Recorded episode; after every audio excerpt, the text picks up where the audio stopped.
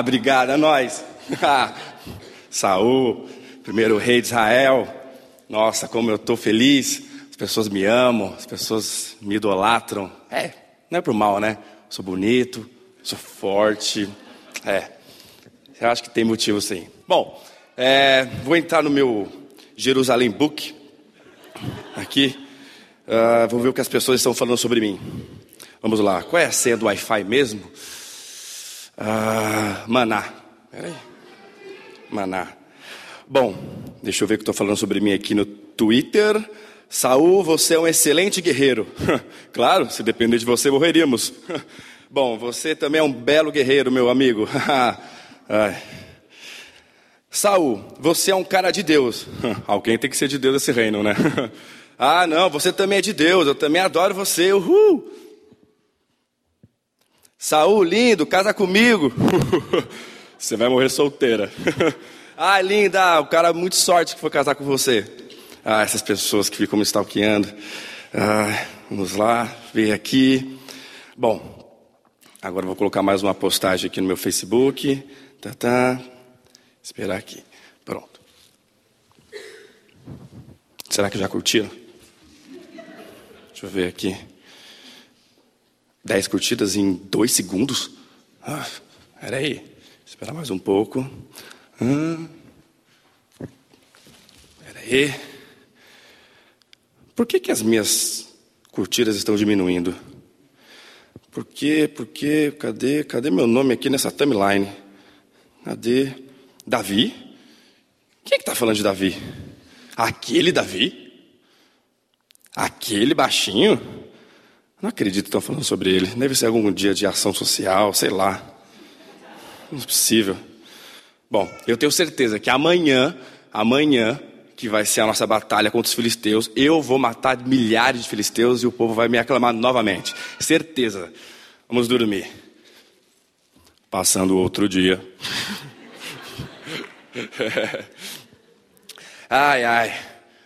Eu matei milhares de filisteus. Forte, né? Vamos lá, o que as pessoas estão falando sobre mim aqui? O quê? Não acredito. Saul matou milhares, mas Davi matou centenas de milhares? Não acredito. Aquele Davi, ele é um impostor. Eu sempre soube. Eu trouxe ele para mim, dei um cargo para ele e agora ele quer roubar o meu trono. Esse Davi não é de Deus, certeza, ele não é de Deus. O que eu posso fazer para aniquilar ele no nosso Jerusalém Book? Ah, pensa, Thomas, pensa. Deus, me dá uma resposta. Já sei. Vou plantar uma mentira, porque uma mentira muitas vezes dita se torna uma verdade. Então eu vou colocar lá. Davi é uma fraude. Apesar de eu tê-lo ajudado com minha bondade, ele quer usurpar o meu trono a todo custo. Hashtag tá amarrado. Curte lá, hein? Curte, compartilha, compartilha isso lá, hein? Compartilha. Compartilha, uh, é nóis. Nós vivemos numa era, está na onda esse, essa expressão, numa era de liquidez, numa era líquida. O que, que significa isso? Essa foi uma expressão criada por um filósofo polonês recentemente falecido, faleceu no ano passado, chamado Zygmunt Bauman. Creio que a maioria já ouviu falar sobre ele talvez um dos filósofos mais influentes da nossa era da pós-modernidade. E ele dizia o seguinte, que na era pós-moderna, que ele não chamava de pós-moderna, nesse tempo que nós vivemos, Bauman vai dizer que tudo é líquido. Por quê? Porque se adapta fácil. Não tem uma forma definida. O líquido ah, adere à forma do recipiente que o contém. Então, se você coloca o líquido num recipiente quadrado, ele vai ficar quadrado. Se você coloca numa garrafa redonda, ele vai se tornar redondo. E ele vai dizer que hoje a humanidade aprendeu ou está aprendendo a se tornar assim. Então a gente se torna maleável de acordo com o contexto, o que de certa forma pode ter uma, uma cara interessante, mas ele vai dizer que isso reflete no sentido de nós nos tornarmos superficiais, vazios, sem profundidade, sem convicções, sem nada. Então, esse vídeo muito engraçado que a gente assistiu da influenciadora digital é uma ficção. Mas, na verdade, é muito mais realidade do que a gente acredita. Esses dias, Anderson me mostrou uma pessoa no Snapchat que tem milhões de seguidores. E eu falei, o que, que essa pessoa faz? Ela falou, não, não faz nada, fica postando essa porcaria o dia inteiro. Essa, a cara dela, o jeito dela, onde ela vai, ganha produto, e ganha na festa, e vai. Na hora que você vê, uma pessoa dessa às vezes ganha 30 mil, 50 mil para uma postagem no Instagram, para falar de um produto, uma vez. E aí você fala, mas de onde? Qual é a história dessa pessoa? Não, não tem história. As celebridades vêm e vão, aparecem, desaparecem. Você nem sabe, já é uma pessoa super famosa, às vezes está do teu lado, você nem sabe quem que é. Porque o mundo se tornou essa coisa líquida, rápida.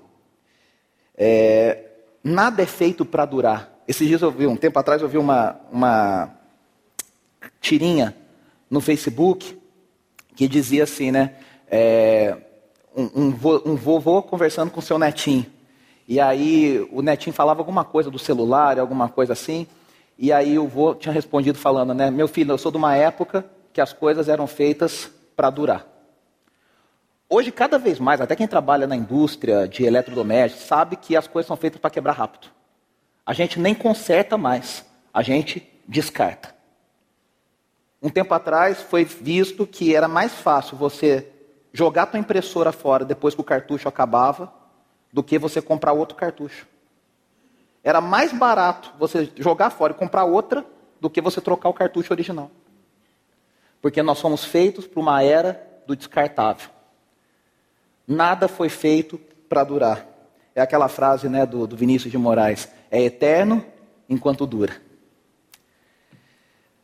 E isso acontece inclusive com os relacionamentos. O que impera são interesses pessoais, são vaidades, são é, necessidades pessoais. E o que está que, o que que tá aí? A falta de lealdade. Ninguém é leal a nada. Você se protege. Você tem a sua, o seu media training, você tem o seu assessor de imagem. Se ele falar que o negócio está ruim, você pula fora, você abandona. Se está bom, você cola lá. O cenário político brasileiro mostra muito isso pra gente, né? Enquanto a coisa está boa, todo mundo está junto, está na foto, está atrás. Quando a coisa aperta, ninguém quer estar tá na foto, ninguém quer estar tá atrás, ninguém quer estar tá no outdoor. A gente quer pular fora. E aí a, a, o tema da nossa mensagem é esse, né?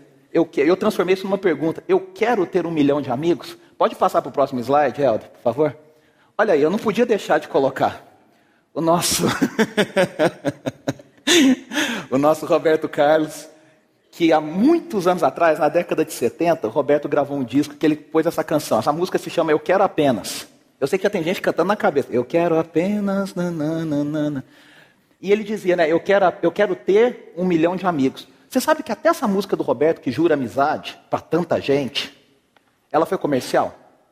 O Roberto era o primeiro artista brasileiro e na América Latina que estava chegando perto da marca de um milhão de discos vendidos. Na época que ele lançava um disco. Ele ainda lança, né? Mas naquela áurea época que era um disco melhor que o outro no final do ano.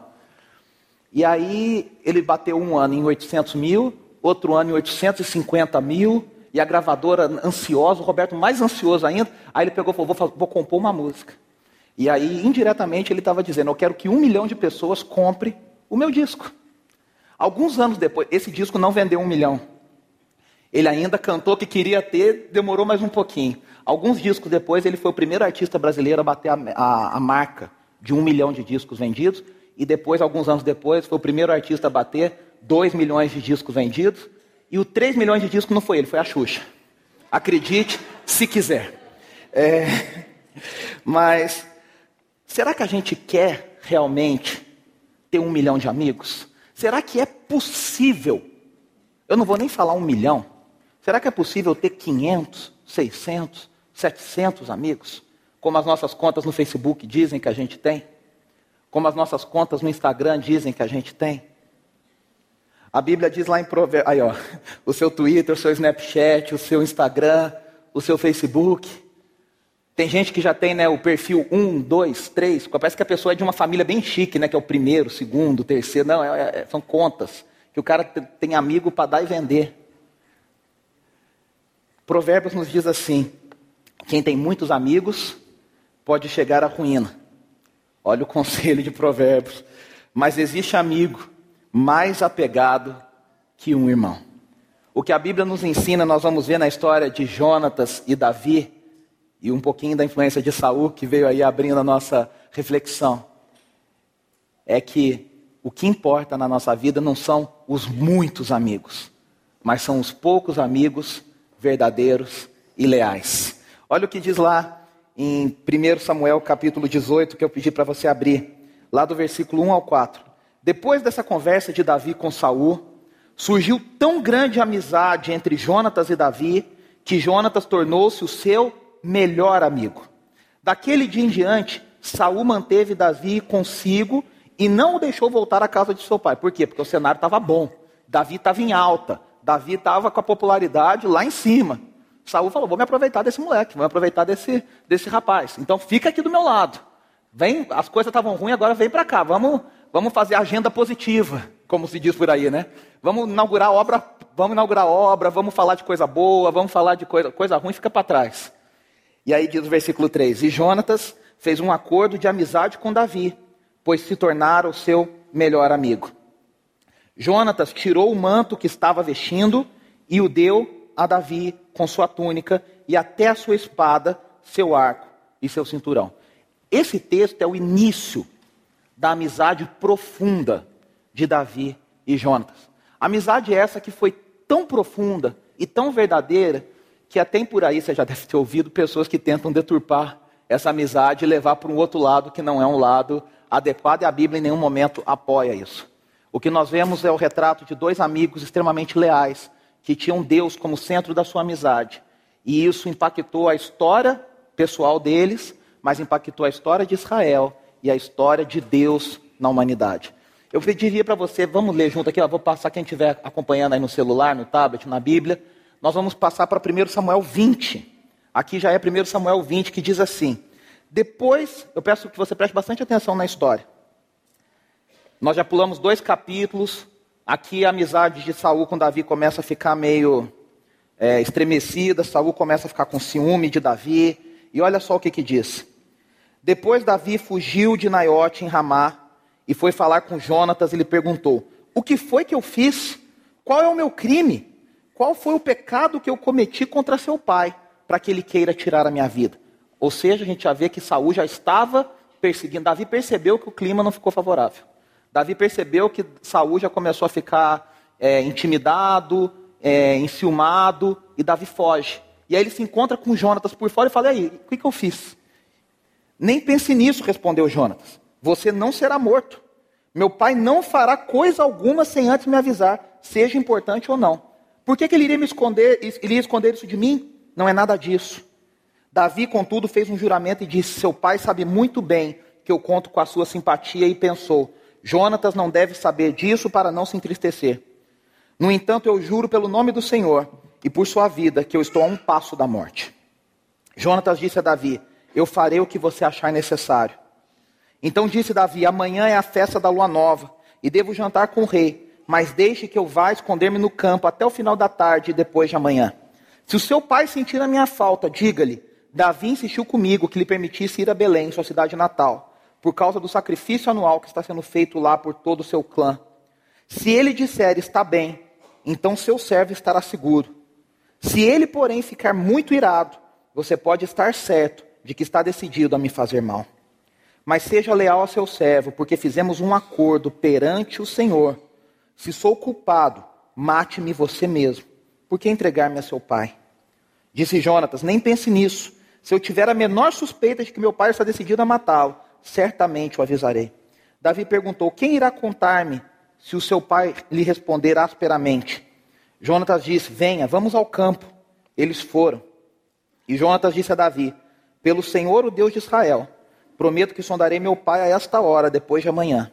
Saberei se as suas intenções são boas ou não para com você, e mandarei avisá-lo. E se meu pai quiser fazer-lhe mal, que o Senhor me castigue com todo o rigor, se eu não lhe informar disso, e não deixá-lo ir em segurança. O Senhor esteja com você, assim como esteve com meu pai. Se eu continuar vivo, seja leal comigo, com a lealdade do Senhor. Mas se eu morrer, jamais deixe de ser leal com a minha família, mesmo quando o Senhor eliminar da face da terra todos os inimigos de Davi.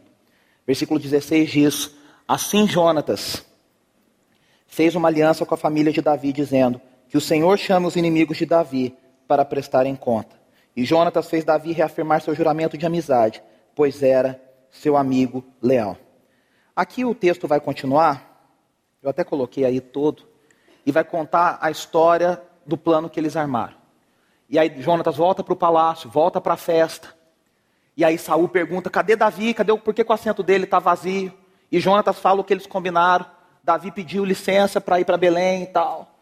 E Davi e Saul se enfurece. Se enfurece. E aí Jonatas percebe, cai na real, que o pai dele queria matar Davi, como Davi estava falando. Jonatas então sai, volta ao campo com o rapaz. E você sabe da história, ele vai jogando as lanças no campo. E eles combinam um código, uma palavra em código. E ele disse assim: vá além, as flechas estão mais longe de você. Esse era o código para dizer: Davi, corre, né? Run, Forest, run, corra, foge, sebo nas canelas, porque meu pai quer te matar. E aí aquele menino que vai lá, não está entendendo nada, está só ali de bobinho na coisa, ele pega as, as, as lanças e vai embora. E o, e o texto se, ter, se fecha, se conclui com Davi chegando diante de Jonatas. E Davi se prostra diante de Jonatas. E eles dão um abraço. E eles juram a sua aliança de amor e de amizade diante do Senhor. Esse texto nos mostra algumas coisas. Algumas coisas sobre a aliança. A primeira delas. Depois você pode ler o texto todo em casa. Uma amizade verdadeira é pautado primeiro pelo amor e aliança com Deus. Várias vezes no texto a gente vai ver Davi e dizendo: por amor a Deus, pela aliança do Senhor, pelo juramento do Senhor, acima da amizade deles estava um amor e uma lealdade a Deus. A gente só pode ser amigo verdadeiro e sincero e ter esse temor no coração quando a gente ama a Deus e o que nos une é esse amor ao Senhor. Michael W. Smith, há muitos anos atrás, gravou uma canção que chama Friends. Uma música que foi famosa no mundo inteiro, até uma versão em português. E ele vai dizer: Um amigo é um amigo verdadeiro, se o Senhor é Senhor sobre eles. Ele só pode ser amigo verdadeiro se Deus for o Senhor sobre eles. A gente vê aqui o próprio apóstolo Paulo, quero fazer esse paralelo lá com Filipenses, o apóstolo Paulo vai dizer no capítulo 2 o seguinte: se por estarmos em Cristo, qual que é o segredo? Estarmos em Cristo. Nós temos alguma motivação, alguma exortação de amor, alguma comunhão no espírito, alguma profunda afeição e compaixão, completem a minha alegria tendo o mesmo modo de pensar, o mesmo amor, um só espírito e uma só atitude. Gente, o que é capaz de unir judeus e árabes? O que é capaz de unir negros com brancos? O que é capaz de unir gente que tinha de tudo para se odiar? E as pessoas conseguirem se amar, conseguirem se tratar como iguais. É só o amor de Cristo Jesus e o Evangelho de Cristo Jesus. Não tem inimizade. Não tem... Por isso que Paulo diz em outro trecho que isso é o corpo de Cristo, é um só corpo. É um novo, não tem mais homem, mulher, rico, pobre, judeu, grego. Não, somos todos um, porque estamos em Cristo Jesus. Então, relacionamentos familiares, relacionamentos de amizade, relacionamentos de qualquer espécie, só podem ser verdadeiros e profundos se eles estão firmados na consciência e no amor e na lealdade que eu tenho a Deus. Segunda coisa, uma amizade verdadeira, ela é fiel e leal, mesmo quando o cenário não é favorável. Jonatas mostrou sua amizade Davi, com Davi na hora que Davi mais precisou. Ali tem uma alusão ao Toy Story, né? A gente botou esse vídeo aqui há, uns, há umas semanas atrás e diz: Amigo, estou aqui. Se a fase é ruim, amigo, estou aqui. Ter amigo na hora que a fase está boa, todo mundo tem. Na hora que o dinheiro está sobrando, na hora que o emprego está bom, na hora que as coisas estão acontecendo, todo mundo acha amigo. Na hora do aperto, na hora da dificuldade, na hora que a coisa aperta. São poucos os amigos que restam. Esses tempos atrás eu vi um vídeo de um pastor aqui do Brasil muito conhecido, foi muito conhecido. E ele falava de uma época, ele estava numa época no auge. E as coisas, todo mundo queria ser amigo, todo mundo queria sair na foto, todo mundo queria estar no congresso, todo mundo queria estar lá puxando o saco, fazendo, acontecendo. E quando o negócio virou, porque virou, ninguém queria estar. E eu vi um vídeo dele agradecendo uma outra pessoa. E ele dizia: a gente tem pensamentos teológicos completamente diferentes. A gente não concorda num monte de coisa, mas eu sou eternamente grato, porque na hora que eu mais precisei, você estava do meu lado. E eu quero te agradecer publicamente. São poucos os amigos que permanecem nas horas difíceis. Na hora que o cenário não está bom, na hora que a coisa está apertando. Jonatas tinha tudo, tudo, tudo, para pular fora. Tem gente que até fala assim: ó, a imagem daquele outro ali está te sujando. Olha, aquele ali é má influência, aquele ali vai te derrubar, vai te derrubar, vai derrubar os seus seguidores, vai queimar a tua imagem. Pula fora, não fica mais amigo dele. Jonatas se tinha aí um, um, um, assessor de imagem falou para ele: ó, andar com Davi não tá legal mais. Corta essa porque vai acabar na próxima, na próxima pesquisa popular você está fora. Você é sucessor do trono, cara. Ele podia dar um bloco né, no Davi, cortar das redes, não responde mais, não tem mais, bloqueia no e-mail, bloqueia no WhatsApp, não chama mais, não atende. Secretária eletrônica. Jonatas, na hora da maior necessidade de Davi, provou ser um amigo leal. Davi também teve outra oportunidade, essa história é linda. A gente leu Davi falando, Jonatas pedindo: olha, se eu morrer, prove a sua lealdade para os da minha família. Quando você se tornar rei, quando a promessa de Deus acontecer, prove a tua fidelidade para com a minha família. E quando Davi se torna rei, muitos anos depois, por volta de 20 anos depois, Davi, qual se tornar rei, faz uma pergunta para os seus assessores e diz: existe alguém vivo da família de Jonatas? E vão falar: olha, tem um filho de Jonatas que sobrou, mas ele é deficiente físico. E ele se chamava Mefibosete. E Davi fala para ele: manda buscar Mefibosete, por assessor. Quando Mefibosete chega, você já imaginou que Mefibosete pensou? Um aleijado, filho, neto do antigo rei. O, o, o novo rei manda chamar, ele fala: pronto, quer meu pescoço, vai me matar, para quê? Para não oferecer nenhum risco. Não era isso que faziam os reis antigos? Matavam toda a dinastia anterior para não sobrar ninguém para concorrer. Quando ele chega, ele já se chega humilhando. Olha, eu sou um cachorro, eu sou um nada. Ele fala isso para Davi. Eu sou um Zé Ninguém. Nem se preocupa comigo que eu não ofereço nenhum risco para o Senhor. E Davi fala: Você vai comer na minha mesa, você vai morar no meu palácio, você vai ter o que os meus filhos têm, eu vou te dar do bom e do melhor, porque eu tenho uma aliança com teu pai, que já era falecido. Então nós vemos que Davi também, na hora que estava por cima da carne seca, como a gente diz por aí, na hora que ele estava por cima, ele se lembrou da promessa que ele fez quando ele estava lá embaixo. E ele foi fiel à promessa que ele fez ao amigo. E ele trouxe Mefibosete e sua família para morar no seu palácio.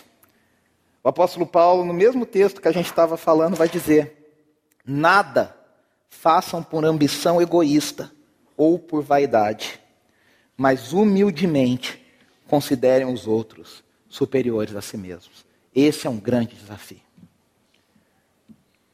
eu te convido a pensar. Tem, tem, um episódio de Friends que eles ficam questionando se existe alguma ação verdadeiramente altruísta, alguma ação que não tenha nenhum tipo de interesse. E eles chegam à conclusão que não existe.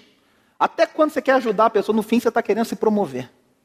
É aquela história, né? Você dá oferta para. Olha como eu sou generoso. Olha como eu sou bondoso. E o apóstolo Paulo vai nos dizer: nada façam por ambição egoísta ou por vaidade. Pensem nos outros como superiores a si mesmos. Grande desafio, né?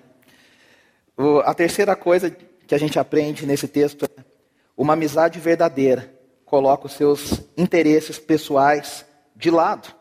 Essa chardezinha aí que está escrito, está escrito assim: você é, desculpa, tô, você é tão generoso. Ah, para. Nossa, você é tão bom. Aí ele fala: não, que é isso? Que... E atrás está escrito assim: ele ajuda os outros. Um cartaz. A, a camiseta dele está escrito: Eu ajudo os outros. Ou seja, até para a gente fazer o bem, a gente quer ser visto, a gente quer se promover, a gente quer acontecer. E o apóstolo Paulo vai dizer, e o texto de Jonatas e, e Davi vai nos ensinar: coloque os seus interesses pessoais de lado. O verdadeiro amigo não pensa em si, não pensa no bem que ele vai ter, ele pensa no que ele vai ajudar, no que ele vai agregar. Se você se tocou de alguma coisa nesse texto de Davi e Jonatas, Saul fala para Jonatas, no final do texto, quando você puder ler em casa, você vai ler, dizendo, ele diz assim, Jonatas, enquanto Davi for vivo, o teu trono está ameaçado. Por quê? Jonatas era o herdeiro natural do trono. Quando Jonatas ajudava Davi, ele estava ajudando o maior concorrente dele se tornar rei. Você fala, que maluco. É, é, é como Senna ajudar o Proxa a ganhar uma corrida. Como é que ele faz isso? Não pode. Mas Jonatas já tinha entendido em outros textos da Escritura, a gente vai percebendo mais para frente. Jonatas fala para Davi: Você será o rei de Israel. Jonatas já tinha entendido a promessa de Deus sobre Davi. Jonatas já sabia que ele não seria o rei, mas ele queria ser o melhor amigo do rei, ele queria servir ao rei com lealdade e com fidelidade. Ele conseguiu colocar os seus ideais de lado, seus interesses, e se dedicar integralmente à amizade com Davi. Quantos de nós conseguimos fazer isso com os colegas de trabalho? Quantos de nós conseguimos fazer isso, dar o conselho para o seu colega que está concorrendo à mesma promoção que você? E vem te pedir ajuda. E você pensa, vou falar alguma coisa para ele fazer uma coisa bem maluca para se dar mal, para eu me dar bem. Quantos de nós, com, a pessoa que está diretamente concorrendo com você alguma coisa, você vai dar sua melhor ideia para ele? Fala, pega o melhor. Olha, eu tive uma ideia que, brilhante, vou te dar. Foi isso que Jonatas fez com Davi, ele ajudou na hora mais necessária, colocando seus interesses pessoais de lado. O apóstolo Paulo vai dizer em Filipenses 2,4: Cada um cuide não somente dos seus interesses, mas também dos interesses dos outros. Como a igreja de Cristo é poderosa, se isso for verdade na nossa vida. Quando a gente colocar os nossos interesses de lado e se dedicar verdadeiramente, integralmente, a cuidar dos interesses dos outros.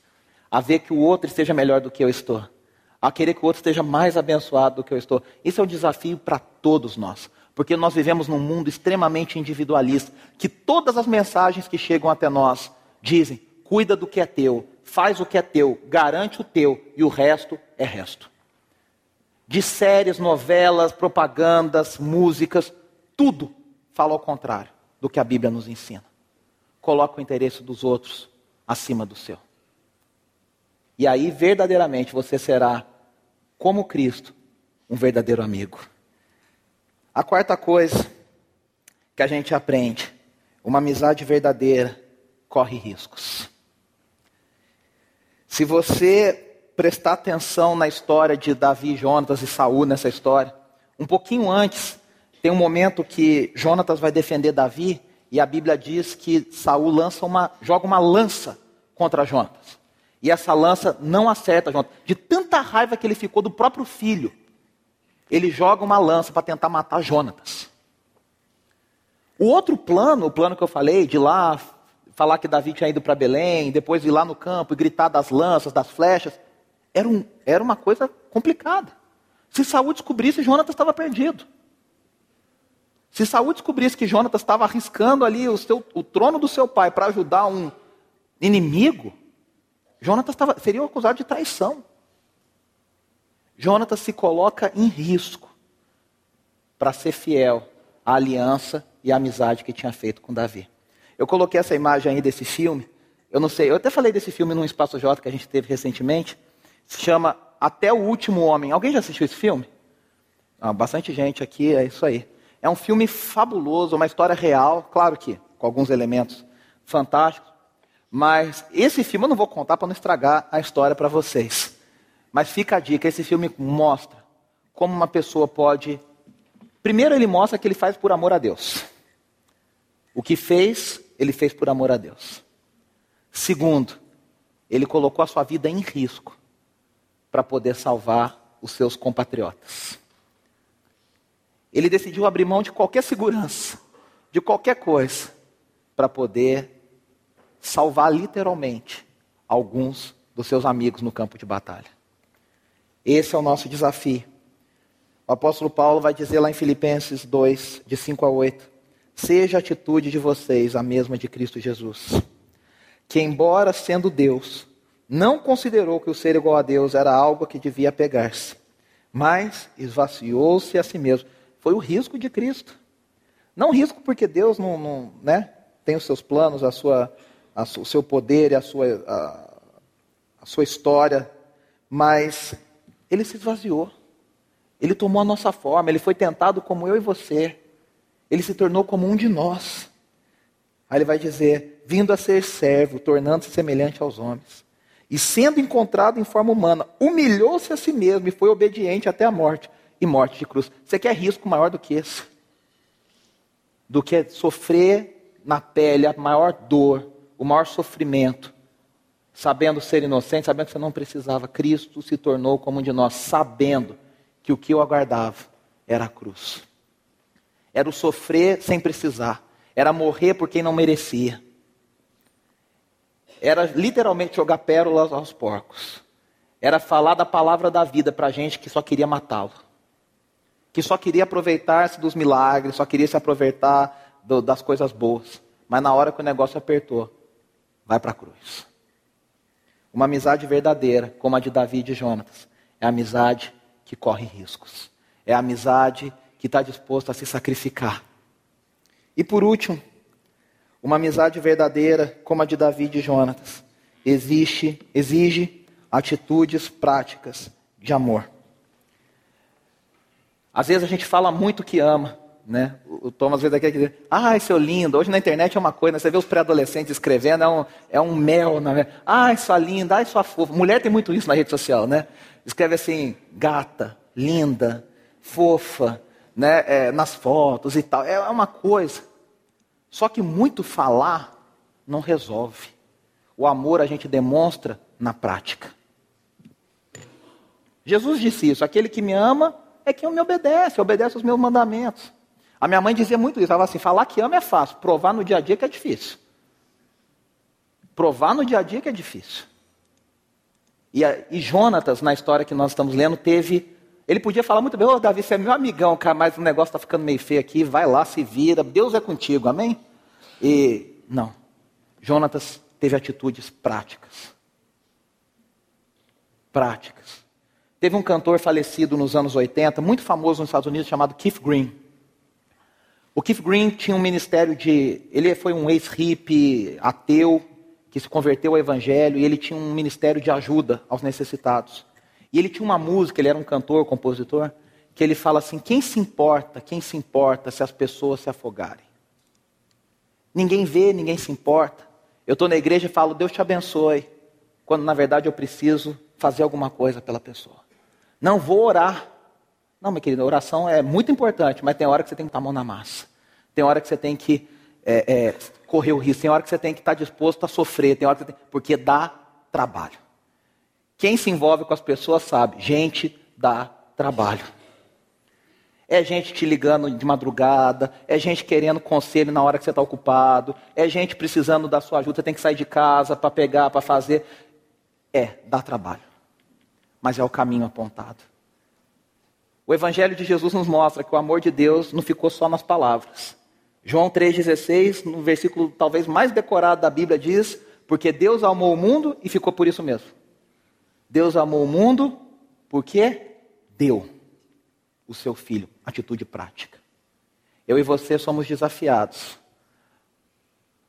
a termos atitudes práticas de amor, como Davi e Jonatas, como exemplo maior de Cristo Jesus. E a nos envolvermos uns com os outros. E a sairmos da zona de conforto. E a sairmos do nosso bem bom. E sairmos da nossa da hora de lazer, da hora de descanso, do futebolzinho da quarta noite abrir mão, às vezes, para poder atender necessidade de pessoas e amigos que estão precisando da nossa ajuda. Que Deus nos ajude nesse desafio de sermos amigos leais, verdadeiros, que têm o amor do Senhor, que correm riscos, que estão dispostos a sair dessa liquidez, da superficialidade, do oh, que coisa boa. Sabe por quê, pessoal? E eu quero encerrar com isso. A gente tem uma falsa. A gente estava até falando sobre isso no almoço hoje. O Facebook conta tudo para a gente. Se você vê um pouquinho lá, você vê tudo. E a gente tem a falsa impressão que a gente sabe da vida dos outros. Só porque você viu lá que a pessoa viajou, você botou um curtir, você acha que está bom. E a pessoa às vezes está sangrando por dentro, precisando de uma palavra, precisando de uma conversa, precisando de um abraço, precisando de alguma coisa. E você está, ah, tá tudo bem, né? Vi lá que você foi, não sei o que, que bom. E, e é essa a nossa amizade. E é essa nossa nosso nível de relacionamento está por aí. Você acha que você curtiu lá, tá bom. Já botei lá, já dei minha contribuição, está ótimo.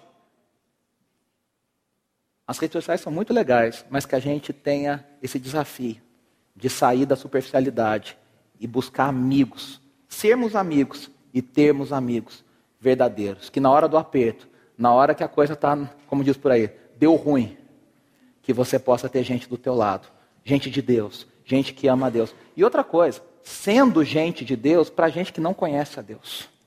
Para pessoas que não têm noção nenhuma do que é lealdade, do que é fidelidade, não tem padrão nenhum. Que você e eu sejamos esse diferencial na vida dessas pessoas. Vamos orar?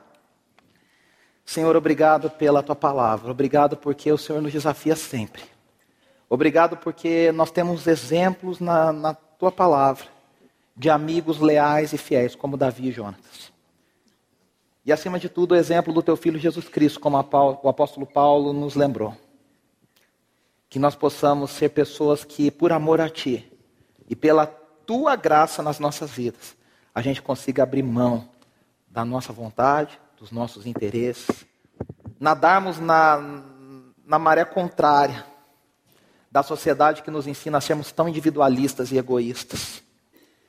Que a gente possa ter a coragem de correr riscos, de sair da zona de conforto, de enfrentar situações negativas por amor de amigos e amigas que o Senhor colocar na nossa vida.